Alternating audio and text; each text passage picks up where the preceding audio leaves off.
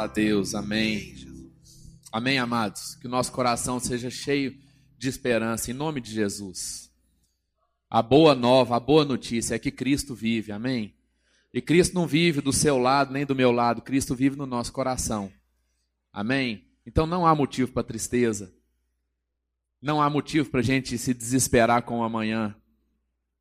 Na verdade, nós temos paz com aquilo que que nos aguarda amanhã, porque a gente sabe que Deus está guiando e direcionando a nossa vida. Amém? Vamos meditar um pouco na palavra de Deus agora?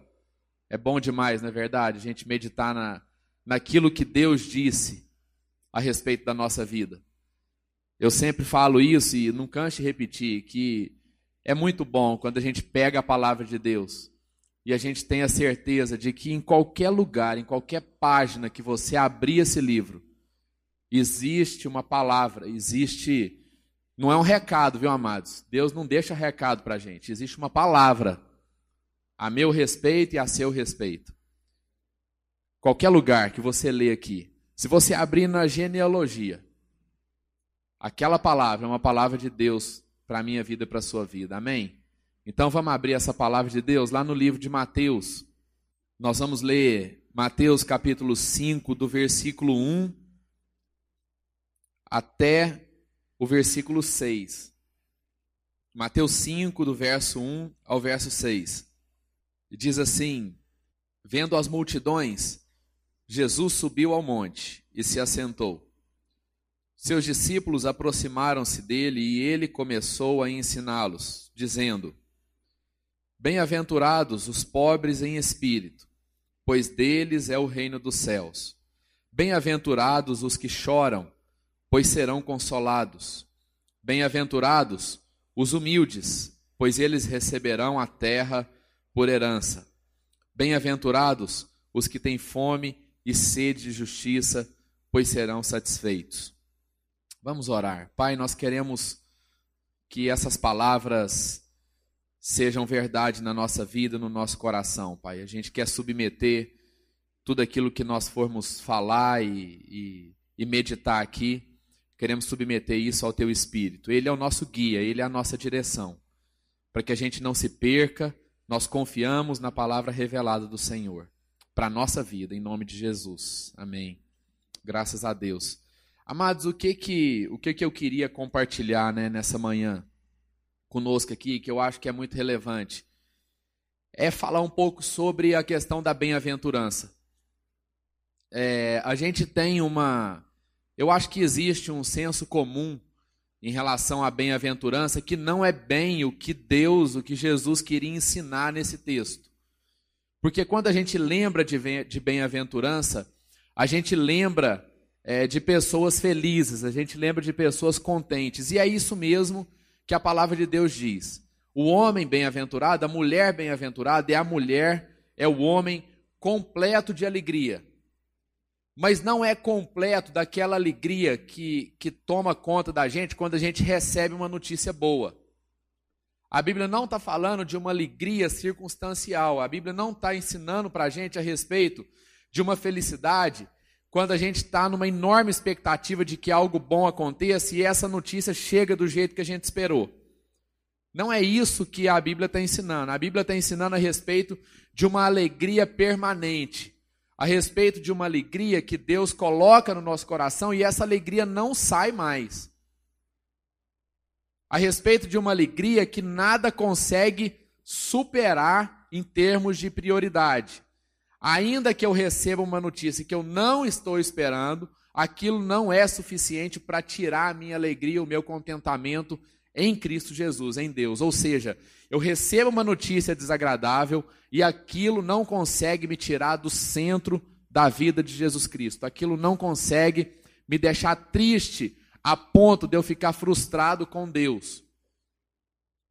Então eu posso receber notícias ruins, mas isso não consegue abalar a relação, a certeza, a convicção, a fé que eu tenho em Cristo Jesus. Amém, amados?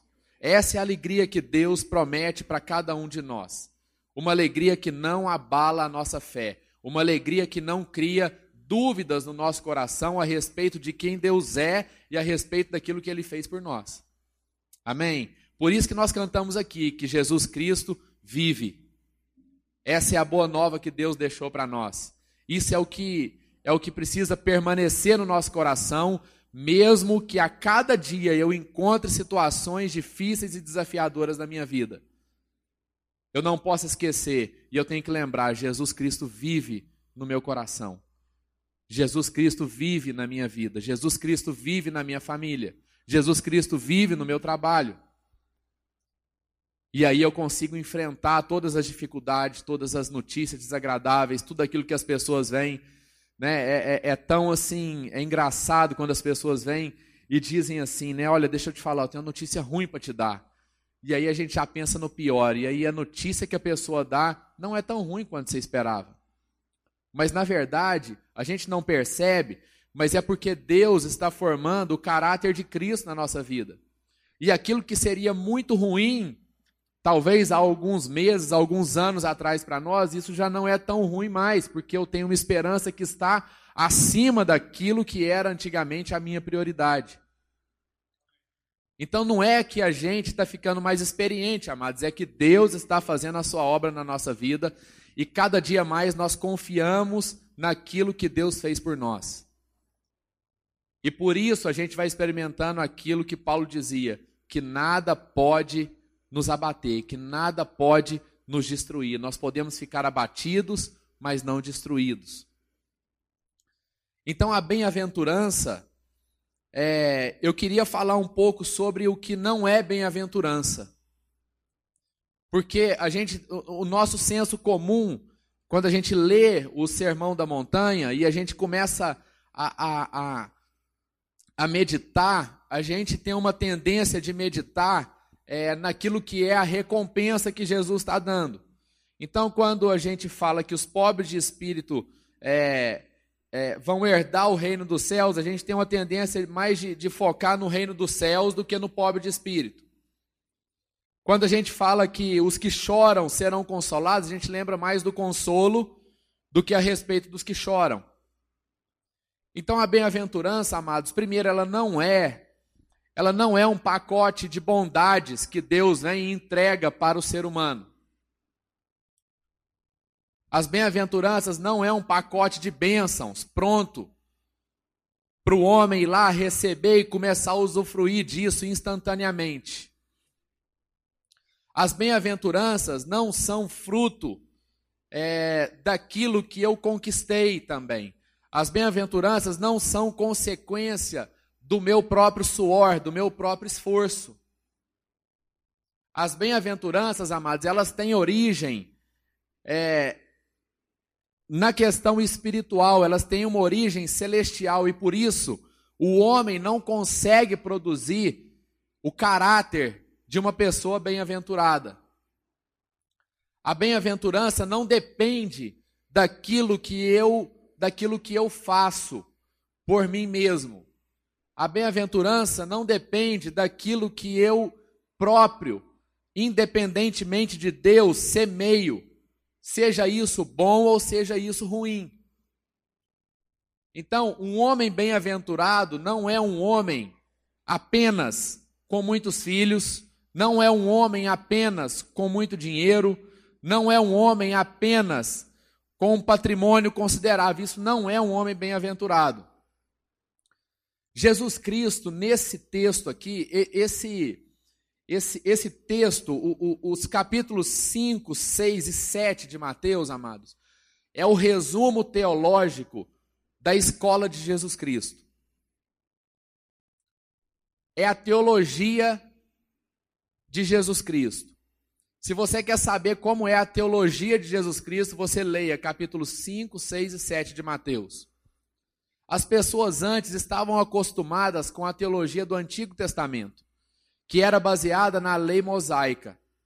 As pessoas até então seguiam tudo aquilo que Deus havia falado para Moisés, quando Deus convidou Moisés a subir no Monte Sinai e falar com ele a respeito das leis e a respeito daquilo que o povo deveria seguir. O próximo evento que define o que as pessoas deveriam seguir ou não depois de Moisés é exatamente o sermão da montanha. é exatamente um outro monte que Jesus sobe, e aí não é mais o Monte Sinai, mas Jesus sobe um monte aonde há uma perspectiva diferente, porque a palavra de Deus diz que Deus chamou Moisés para subir no monte. Moisés, presta atenção nisso. Moisés subiu no monte por causa de Deus. Jesus subiu no monte por causa das pessoas. A palavra de Deus está dizendo que Jesus, observando as multidões, observando as pessoas, concluiu, decidiu, achou por melhor subir no monte para estar com elas. Amados, nós precisamos mudar um pouco a nossa visão a respeito do monte. Porque muitas vezes nós estamos ainda com uma visão do, do Antigo Testamento. Uma visão onde não tem, não tem nada de errado. Mas nós precisamos entender que essa não é a plenitude de Deus para a nossa vida. Nós não podemos subir no monte, amados, apenas porque Deus pediu para a gente subir no monte. Nós precisamos subir no monte porque nós olhamos as pessoas e nós percebemos que elas precisam da revelação de um Deus que ama elas. E essas pessoas precisam conhecer esse amor que elas ainda não conheceram. Então Jesus sobe no monte porque Deus quis? Sim, porque Deus quis mas ele sobe no monte com a motivação de abençoar as pessoas. Ele sobe no monte não por causa dele. Ele não sobe no monte porque estava faltando alguma coisa para ele, porque Jesus era completo. E quando Jesus, quando Deus compartilha Jesus conosco, nós também, amados, passamos a ser completos. Nós também, em nós reside a plenitude de Deus, que é o que? O Espírito Santo. O Deus Espírito Santo habita no nosso coração. E por isso nós somos plenos. Nós tivemos a nossa identidade transformada. Nós somos nascidos de Deus primeiro, antes de ter sido nascido do ventre da nossa mãe. Essa é a transformação de entendimento que Deus produz na nossa vida. É o entendimento de que antes de nós termos nascidos da carne, nós somos nascidos do Espírito. Antes de termos uma identidade carnal, nós temos uma identidade espiritual. E assim como a gente procura honrar a nossa identidade carnal, assim como a gente procura honrar o nome dos nossos pais, assim como a gente procura honrar o nome da nossa família, nós precisamos também, amados, representar aquilo que é a nossa identidade espiritual diante de Deus e diante das pessoas. Quando nós pisamos na rua, Aliás, não é quando nós pisamos na rua, quando nós entramos na nossa casa. Em qualquer lugar que a gente for. O que, que a gente pensa? A gente pensa assim: eu sou filho do meu pai e da minha mãe? Ou eu penso assim: eu sou filho de Deus? E eu preciso levar, antes de levar o DNA do meu pai e da minha mãe, eu preciso levar o DNA de Deus, eu preciso levar o DNA de Cristo para a vida das pessoas. Como que está, amados, essa prioridade na nossa vida, no nosso coração? Do que é que a gente lembra primeiro?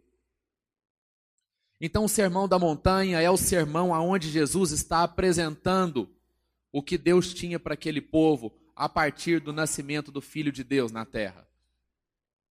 Então, eu quero convidar você a olhar o sermão do monte da perspectiva que os judeus estavam olhando como pessoas que ainda não conheciam absolutamente nada do reino de Deus, segundo Jesus Cristo. Como pessoas que tinha o, o que tinha a mente totalmente é, é, totalmente ensinada nos preceitos do Velho Testamento. Ou seja, o HD daquelas pessoas estava zerado em relação a Jesus Cristo. A perspectiva delas era a perspectiva do cumprimento da lei. A perspectiva delas era a perspectiva de tentarem se aperfeiçoar por si próprio, para tentar ser salvo através das suas próprias obras. Esse era o enfoque do Velho Testamento. Uma lei foi dada e o homem tinha que se esforçar por cumpri-la para poder ser salvo. Mas Jesus vem e apresenta um novo conjunto de valores espirituais que não contrapõe a lei, mas que determina um novo caminho. É como se a lei tivesse ficado para trás. Deus não lança mão, amados, de um caminho diferente. Deus lança mão de um caminho novo. Amém?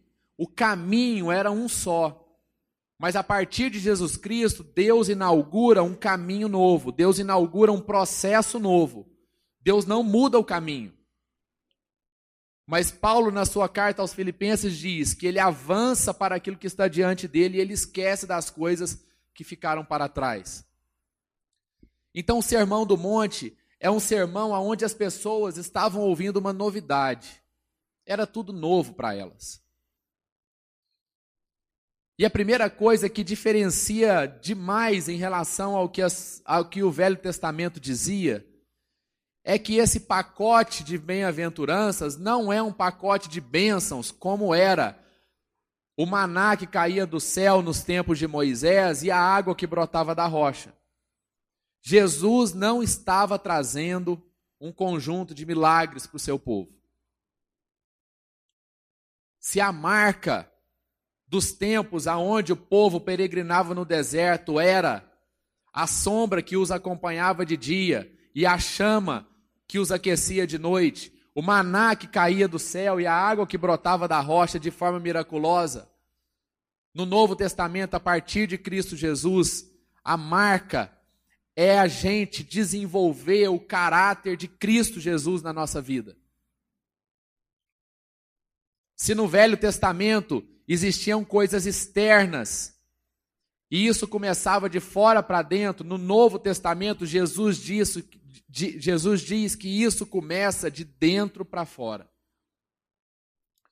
Jesus começa a nos ensinar que as coisas são resolvidas primeiro entre nós e Deus. Jesus começa a nos ensinar que as coisas são resolvidas de dentro para fora e não de fora para dentro. Jesus começa a nos ensinar que a culpa não é de Deus. Jesus começa a, a nos orientar que Deus está no controle das nossas vidas. E Jesus começa a ensinar uma mensagem, amados, acima de tudo, de maturidade para a nossa vida. Jesus foi um cara que fez muitos milagres. Jesus foi um homem que curou muita gente. Jesus foi um homem que expulsou muitos demônios. Mas a primeira mensagem de Jesus ao povo era uma mensagem, foi uma mensagem para tratar o nosso coração e a nossa vida. Jesus sabia que a principal libertação que Deus tem que operar na nossa vida, amados, não é a libertação de uma possessão demoníaca não é a libertação da cura de uma enfermidade física. A principal libertação que Deus precisa operar na nossa vida é a libertação dos sofismas que nós mesmos temos. É a libertação de sermos libertos do nosso próprio eu. É a libertação que a gente precisa passar de pensarmos apenas em nós mesmos e não naquelas pessoas que estão diante de nós. Por isso, Jesus vem dizendo a respeito das bem-aventuranças. E as bem-aventuranças, ao invés de ser um pacote de bênçãos, é um pacote de desafios para a nossa vida. As bem-aventuranças, amados, desafiam a nossa vida, porque elas vão contra aquilo que a gente quer. A primeira característica que Jesus diz é que feliz, completo, alegre, repleto de alegria é aquele que é pobre de espírito. E o que é ser pobre de espírito? Pobre de espírito para nós aqui tem um significado totalmente diferente do que Jesus estava ensinando. Porque quando a gente conversa com alguém, e aí eu, eu creio que quase todo mundo já passou por essa situação, e você está com alguém que, que, você tem mais intimidade, aí você sai daquela conversa, você comenta com a pessoa assim, não, mas que pessoa pobre de espírito, né? Puxa vida, que coisa. O que, que a gente está querendo dizer com isso?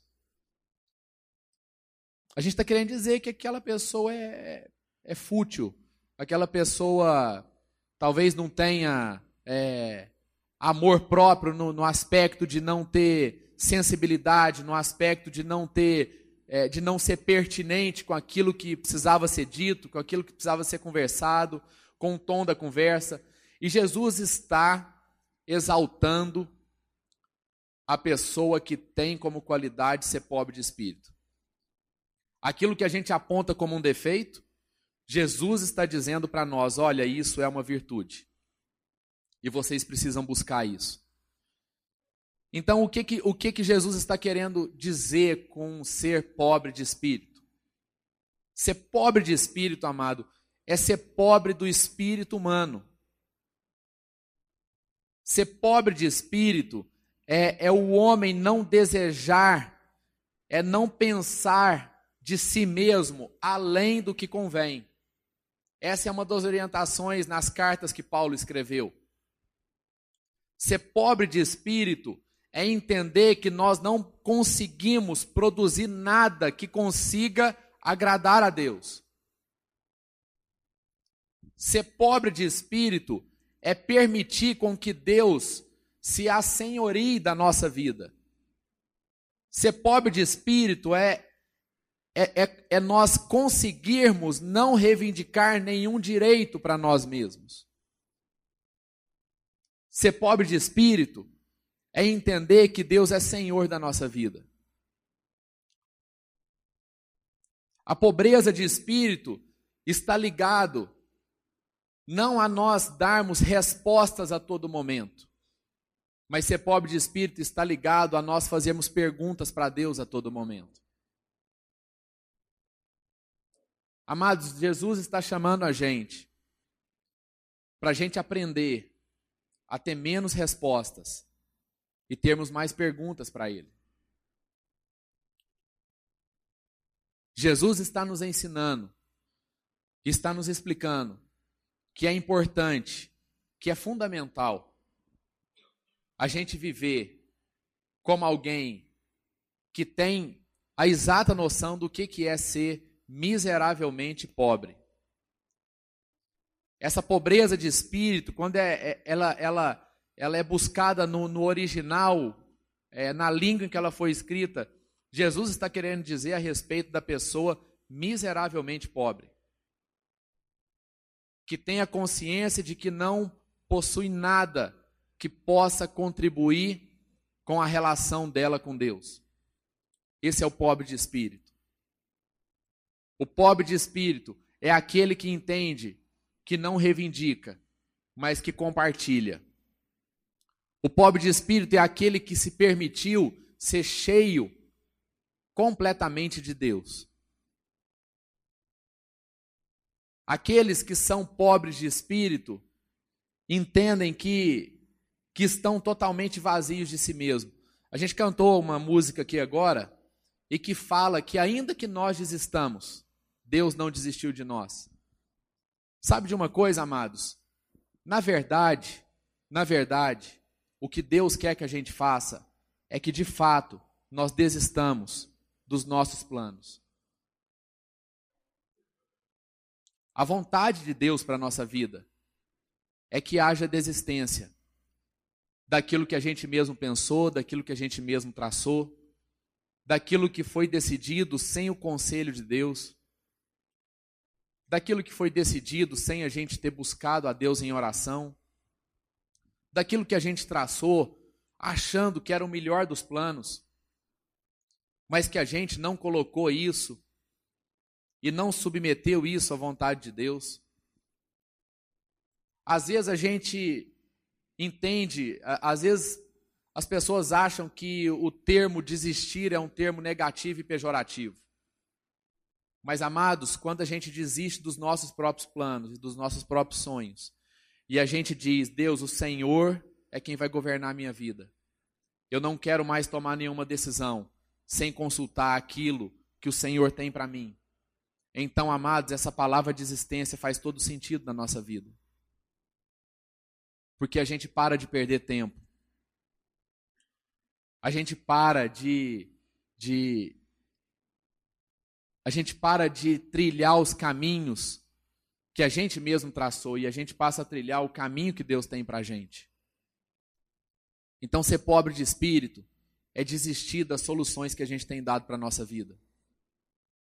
E que no fundo, amados, no fundo, lá no íntimo do nosso coração, a gente sabe que essas soluções não vão levar a gente para frente.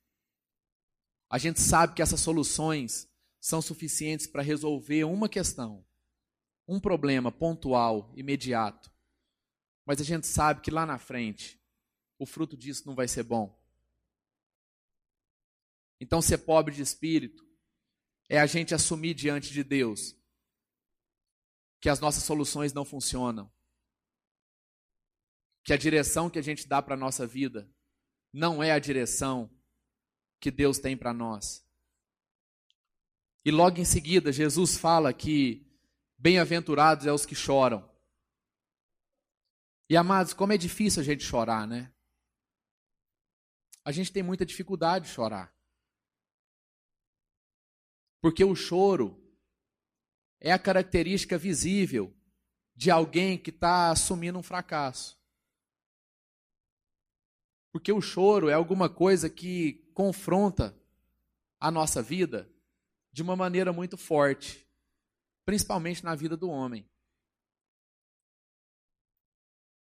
O choro, e aqui eu não estou falando apenas do choro de.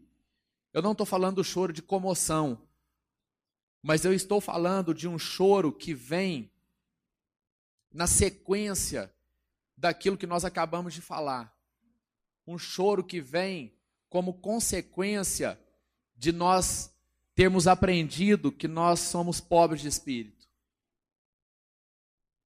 Que Deus é Senhor da nossa vida.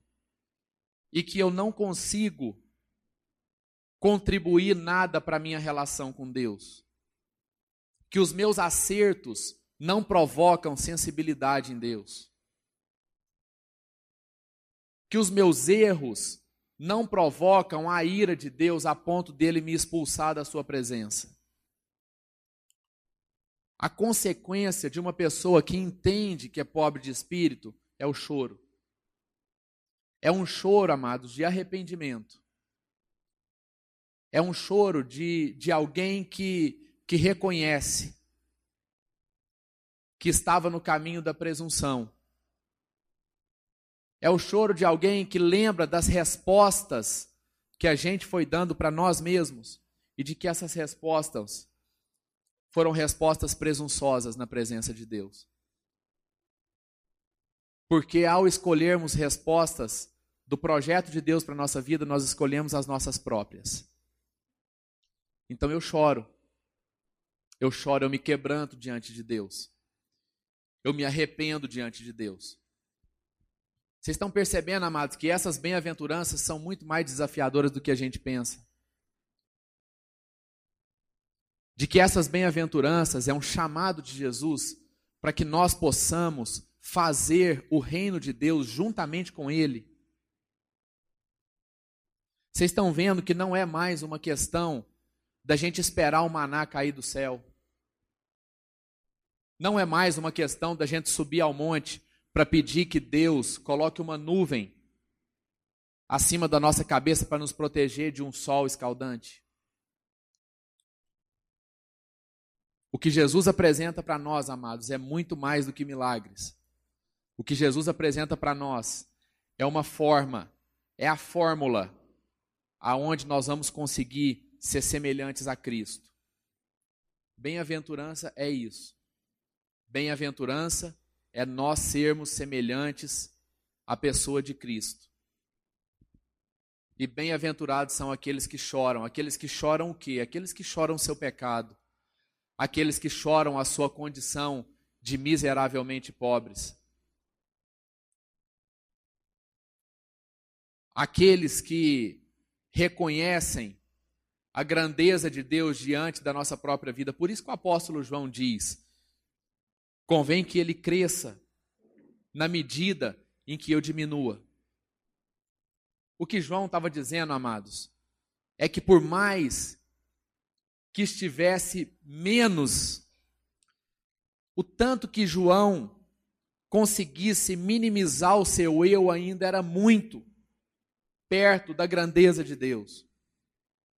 Então João não se conformava com aquilo que ele vivia, mas João almejava que cada vez mais Deus fosse se assenhorando da vida dele. Por isso, João diz: convém que ele cresça e que eu diminua. Essa é a bem-aventurança dos que choram. E aí ele, ele continua dizendo: bem-aventurados os humildes. Bem-aventurados os humildes, pois eles receberão a terra por herança. A raiz da palavra humildade, amados, é a mesma raiz da palavra humilhação. O que Jesus está ensinando para nós aqui é que humildade não é a gente aprender a andar de cabeça baixa.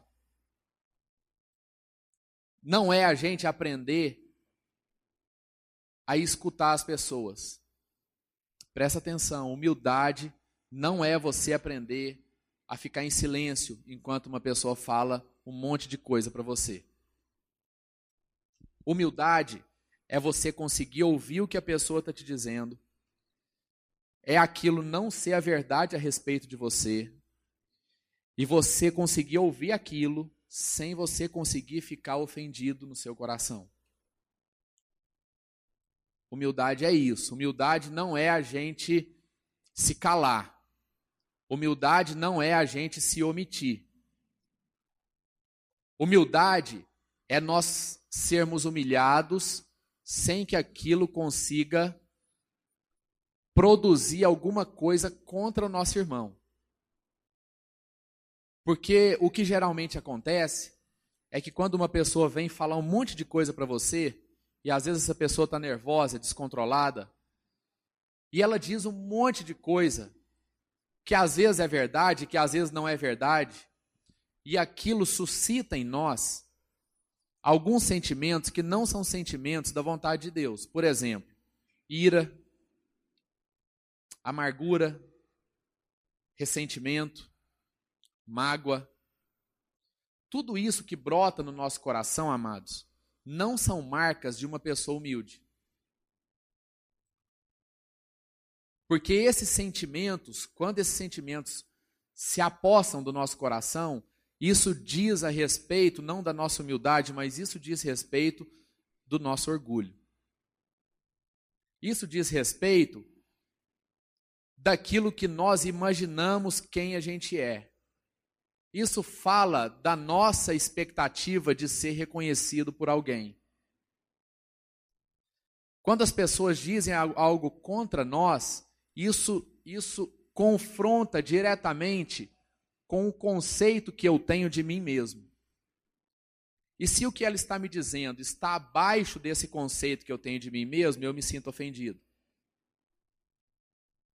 Eu me sinto na posição de levantar as minhas armas.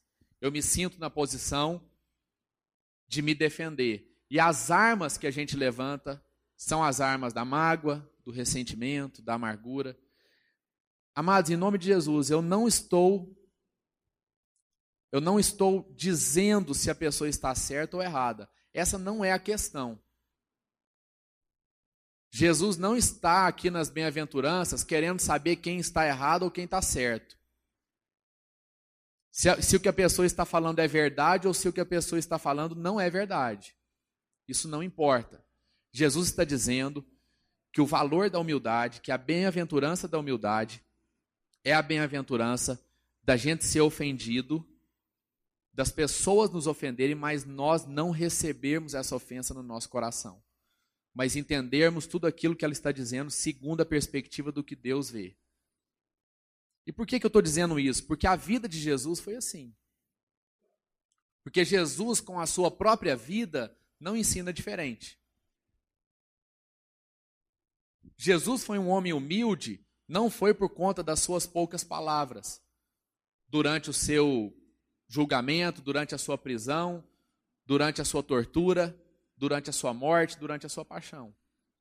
Mas Jesus foi um homem humilde porque ele morreu, porque ele finalizou a sua vida sem nutrir ressentimento, sem nutrir mágoa, sem nutrir rancor com as pessoas que o ofenderam. Então, ser humilde é conseguir passar pela humilhação sem que aquilo destrua a relação com o nosso próprio, com o nosso próximo. Amém, amados? Isso é ser humilde. Ser humilde, em última instância, é preservar a nossa relação, apesar daquilo que a pessoa está me dizendo ser muito duro. Mas eu trabalho a minha humildade a favor do meu relacionamento. Então, humildade não é um valor para mim mesmo. Humildade é um valor que eu desenvolvo para que a nossa relação possa ser protegida. Para que o meu casamento seja protegido, para que a minha relação com os meus filhos seja protegida. Eu ofereço a minha humildade em favor dos meus relacionamentos. E foi isso que Jesus fez. Por isso que Jesus entregou a sua vida por todos. Jesus entregou a sua vida por aqueles que o condenaram. Jesus entregou a sua vida por aquele que enfiou a lança do lado dele. Quando saiu água misturada com sangue. Sabe por que, que Jesus entregou a sua vida, sua vida por aquele homem? Porque Jesus não tinha nenhum tipo de ressentimento ou mágoa no seu coração. Jesus usou a sua humildade em favor dos relacionamentos. E no versículo 6, ele diz: Bem-aventurados os que têm fome e sede de justiça, pois serão satisfeitos. E eu queria chamar a atenção, amados, para esse último versículo da nossa meditação. Porque Jesus está Jesus está apontando aqui agora não para um valor é, intrínseco, não para um valor aonde nós desenvolvemos isso internamente, mas Jesus está apontando para uma bem-aventurança que, que explicitamente faz sentido quando nós estamos em contato com o outro. Ele está dizendo que alegres são aqueles que têm fome e sede de justiça. E a gente precisa entender uma coisa, amados, e eu não estou dizendo aqui, em nome de Jesus, eu, eu não, não é a respeito da igreja, mas é a respeito da nossa relação com Deus é a respeito da sua relação com Deus e da sua relação com os seus irmãos. É nessa perspectiva que Jesus estava ensinando. De novo, eu quero chamar a gente para ser transportado para essa época, há mais de dois mil anos atrás. E a gente sentado lá diante de Jesus, aonde não existia nenhuma placa de igreja, nenhuma bandeira, aonde não existia nenhum tipo de campanha, não tinha nenhum tipo de programa. Não tinha nenhum tipo de convocação de pastor tal, de pastor tal, de ciclano, de beltrano ou fulano. Era o evangelho de Jesus. Era o Jesus que estava dizendo ali. E Jesus está dizendo aqui para nós hoje. Jesus está falando aqui, amados, a respeito do nosso nível de engajamento com o reino de Deus. Essa bem-aventurança tem a ver com o seu nível, com o seu interesse, com o seu despertamento a respeito do chamado que Deus tem para a sua vida. E Jesus não alivia para nós aqui, amados. Jesus nos desafia tremendamente. Porque Ele está dizendo que o nosso nível de envolvimento com o reino de Deus e com Deus e com as pessoas não pode estar, amados, ligado à nossa conveniência.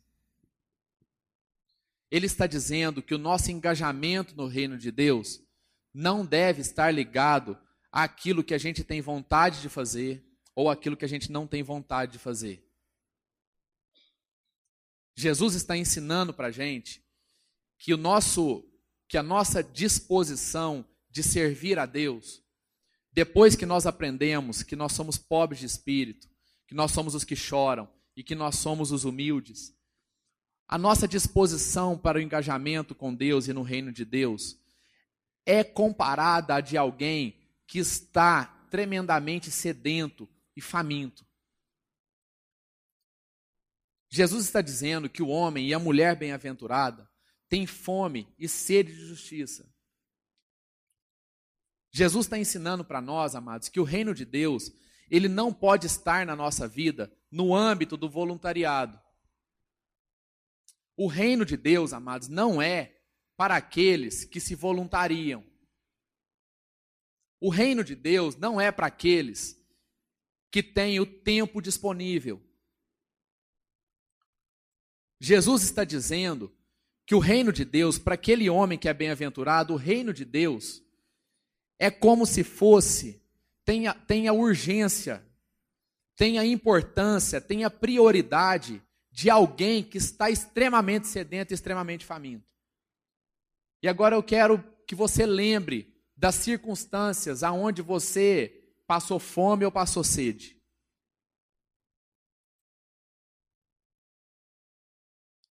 Quando a gente está com fome, amados, a gente, não, a gente não faz a conta se compensa levantar da cadeira ou não.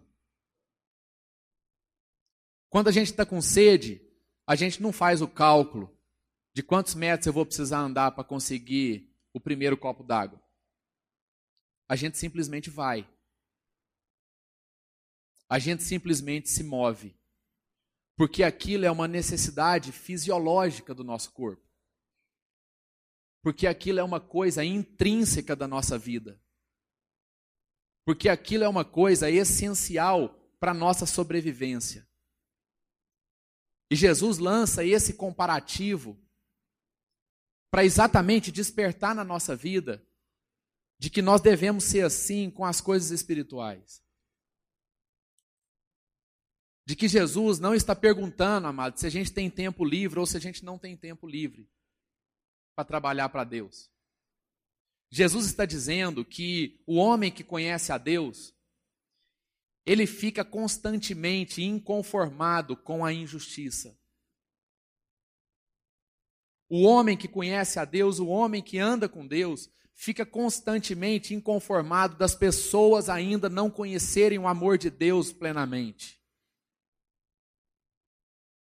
E Jesus está dizendo que o que move essas pessoas é esse sentimento, e eu, eu diria até certo ponto desconfortável, ruim, da gente não conseguir fazer, da gente não trabalhar, da gente não conseguir trabalhar o tanto que a gente precisava trabalhar para o Senhor. Jesus está dizendo que ele não nos convidou, amados, para o reino de Deus. Jesus Cristo nos comissionou para o reino de Deus. Nós não estamos sendo convidados, amados. Jesus não chega para a nossa vida e fala assim: deixa eu te falar, se você tiver um tempinho, você lembra daquela pessoa que está precisando de uma palavra? Se você tiver um tempo livre no final do expediente, lembra daquela pessoa que você viu no sinaleiro e que está passando fome? Ó, oh, se você tiver disposição e não tiver muito cansado, se você pudesse ir lá e compartilhar uma palavra, orar por alguém. Não, amado, Jesus não faz esse tipo de convite para nós. Jesus está dizendo que um homem, uma mulher transformada, sente fome e sede de fazer a justiça aqui na terra. Jesus está dizendo que alguém que confessa o nome de Jesus todos os dias, a cada manhã, a cada tarde, a cada noite, ela tem um sentimento de que ela deveria fazer mais, de que a luz dela deveria brilhar mais, de que a vida dela deveria representar mais.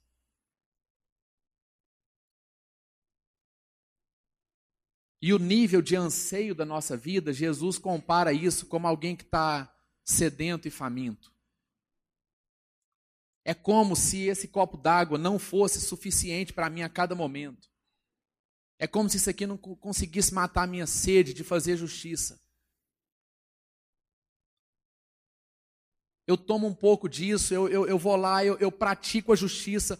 Logo que eu volto, eu já estou sedento de novo. Eu quero, eu preciso compartilhar, eu preciso levar a palavra, eu preciso orar, eu preciso fazer a vontade de Deus.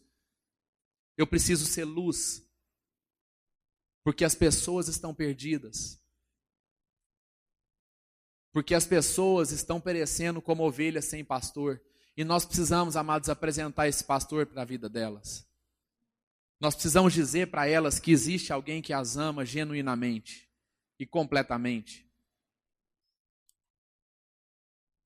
Nós somos aqueles que anunciam a esperança. Nós somos aqueles que não se conformam em ver as pessoas buscando, tateando e não encontrando.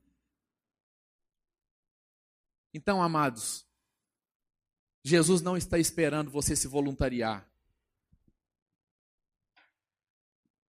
Jesus não está implorando a nossa participação. Lá em Mateus 28, depois que Jesus ressuscitou, Jesus dá uma ordem para o seu povo. Jesus não diz assim: olha, se tiver jeito, olha, se você estiver disposto, se você estiver bem de saúde, você vai e prega.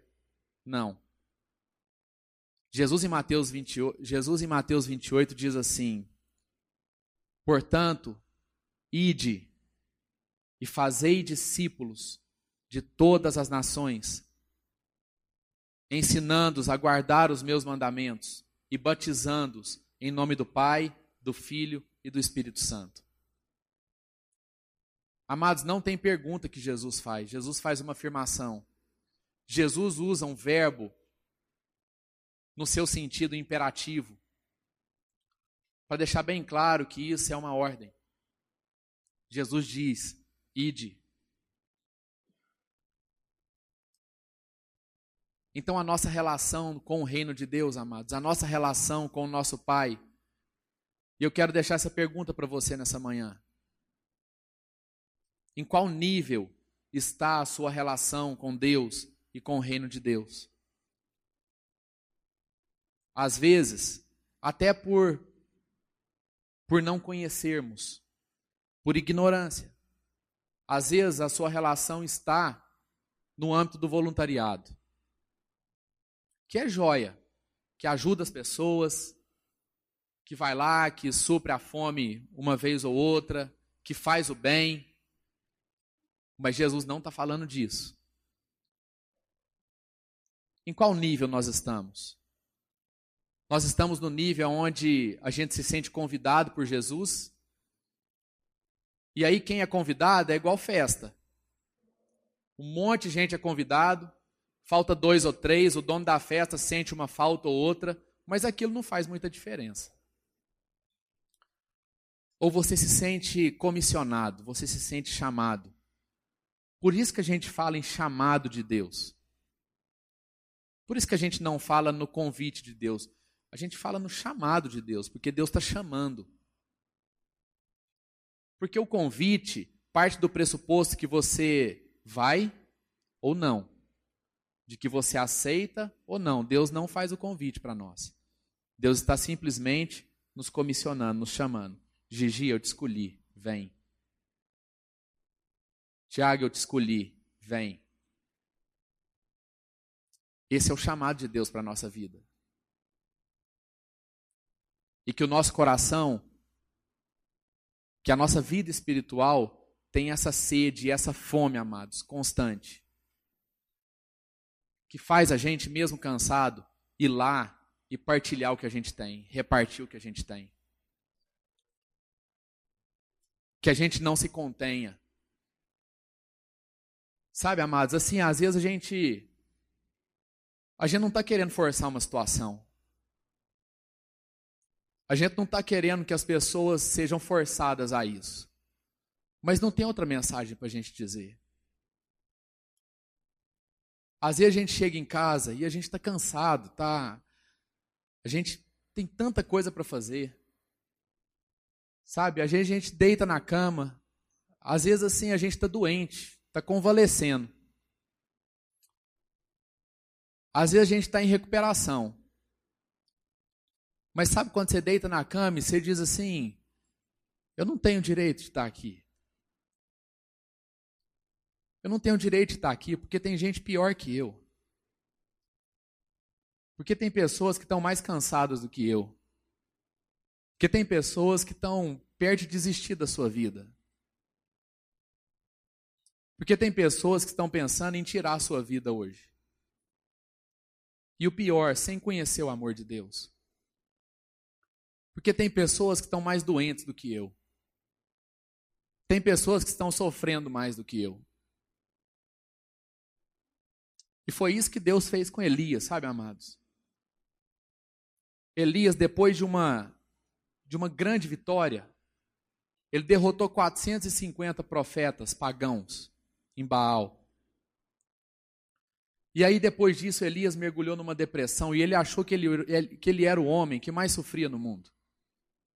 Elias viveu um período de depressão, literalmente. Ele achou que ele era o homem mais sofrido de toda a terra. E sabe o que, que Deus fez com ele? Deus falou para ele comer, para ele dormir. Mas logo em seguida, Deus falou com ele o seguinte: Elias, tem um monte de gente que está sofrendo mais que você. Você não está sozinho aqui nessa terra. Existem mais de 4 mil pessoas que estão junto com você na mesma luta. Então, Elias, é o seguinte: levanta e caminha. Caminha. Já comeu, já dormiu, já repousou, já descansou da sua batalha. Então agora vai, porque tem gente precisando de você. E aí no coração de Elias, essa chama, essa sede, essa fome por justiça se reacendeu de novo. E Elias caminhou e encontrou Eliseu, que foi o seu discípulo, que foi o seu filho na fé. A quem ele ensinou, a quem ele discipulou, a quem ele cuidou.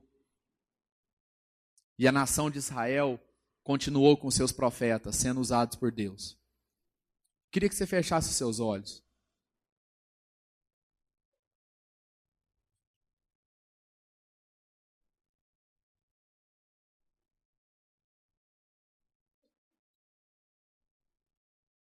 E eu gostaria que você lembrasse dessas bem-aventuranças. Os pobres em espírito, os que choram, os humildes e os que têm fome e sede de justiça.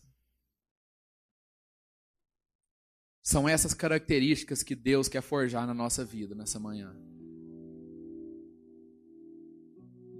Deus está querendo fazer de nós, amados, tudo aquilo que Ele colocou em Cristo Jesus.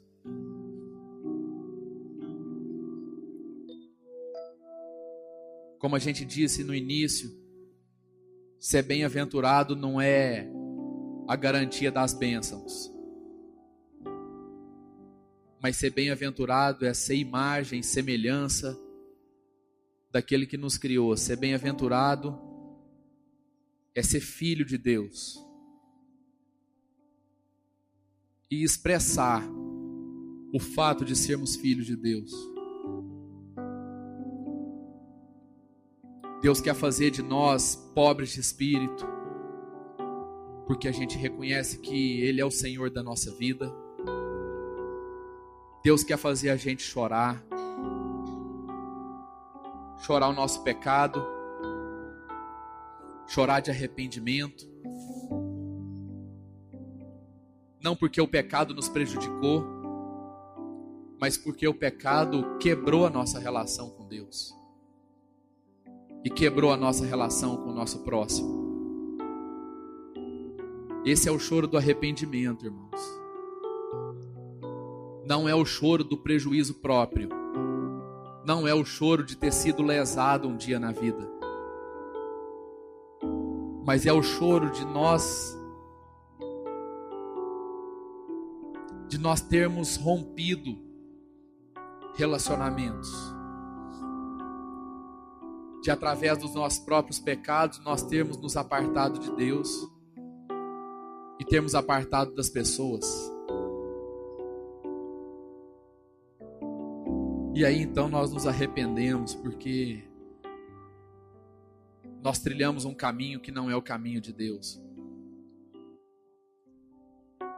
sermos humildes, termos a nossa identidade em Deus tão definida, amados. E essa é a vontade dele. É que a nossa identidade em Deus seja tão definida, seja tão bem resolvida, que a gente não se sinta ofendido com aquilo que as pessoas dizem que a gente é ou que a gente não é. De tanto nós sabermos a respeito de Deus e a respeito de quem nós somos, não há ofensa suficiente para produzir em nós mágoa, ressentimento, rancor. E por fim, Deus quer fazer de nós pessoas que têm fome e sede de justiça. Pessoas que que não escolhe E é isso, amados, que Deus quer que a gente entenda: que nós não temos escolha. Porque não se trata de um convite. Porque não se trata de Deus querer saber a nossa opinião. Deus simplesmente está nos chamando. Meu filho, eu preciso de você para revelar o meu reino. Eu preciso que você brilhe a sua luz, porque a luz que está em você é a minha luz. Há um chamado na vida de cada um aqui, amados. E em nome de Jesus, eu quero declarar sobre as nossas vidas que a gente ultrapasse as barreiras da conveniência, as barreiras do cansaço, as barreiras das desculpas que a gente entrega para Deus. Porque nós queremos que no nosso coração palpite a cada dia, a cada minuto, a cada segundo. E que na nossa mente venham as lembranças das pessoas que sofrem, das pessoas que não conheceram o amor do Pai, das pessoas que precisam de esperança, das pessoas que precisam receber o amor de Deus. Das pessoas que precisam de recursos, das pessoas que estão famintas, das pessoas que estão doentes, das pessoas que estão perdidas, procurando em todos os lugares uma forma de se acharem, de encontrar respostas. E a palavra de Deus diz que essa resposta está na nossa vida porque ela diz que nós somos os embaixadores de Cristo aqui na terra. Nós temos uma função, nós temos um cargo, nós temos uma comissão a cumprir. E nós queremos dizer sim para o Senhor, nós queremos dizer sim para Deus, para esse chamado. Queremos dizer, Pai, que nós não somos os voluntários. A gente não vai fazer a hora que a gente quer mas nós vamos fazer porque nós fomos chamados, porque nós fomos convocados para uma batalha.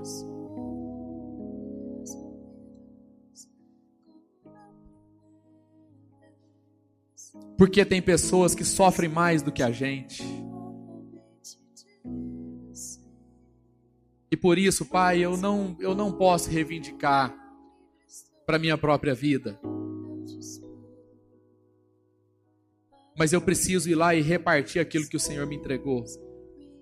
Porque isso resolveu a minha vida, isso resolveu a nossa vida.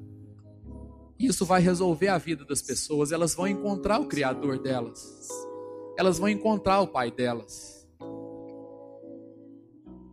elas vão ter esse encontro pessoal com um amor de verdade, com um caminho que não é enganoso, com alguém que vai adotar de verdade e nós queremos, Pai, fazer parte disso. Amados, em nome de Jesus, a gente não é indispensável para Deus. Se a gente não tiver disposto, se a gente não não encarar essa convocação, Deus vai fazer de outro jeito, de outra forma.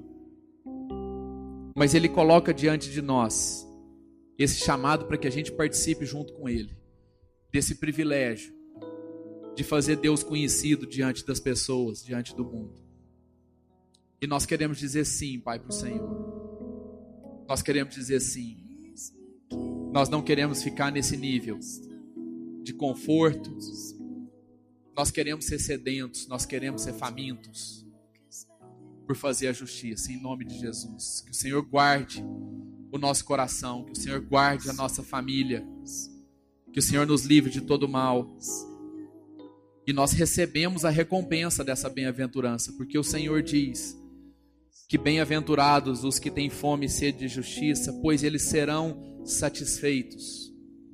E eu quero declarar que nós somos satisfeitos no Senhor, que as nossas necessidades foram supridas no Senhor que nós fomos alcançados pelo teu amor e por isso não nos falta mais nada. E o que nós te pedimos, Deus, é o que Salomão pediu: Nós queremos te pedir apenas sabedoria para lidar com tudo aquilo que o Senhor nos deu.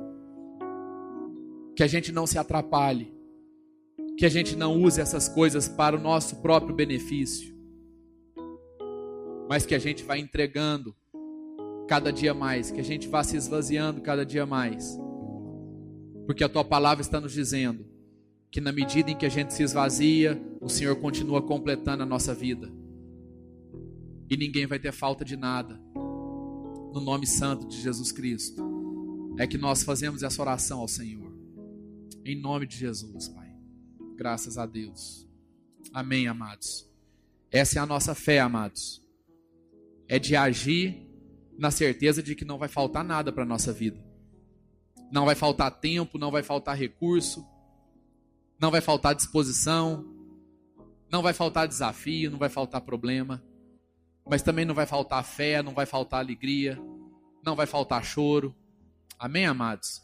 Quantos dizem amém? Em nome de Jesus. Que Deus abençoe sua casa. Que você tenha uma semana abençoada. Em nome de Jesus. Amém.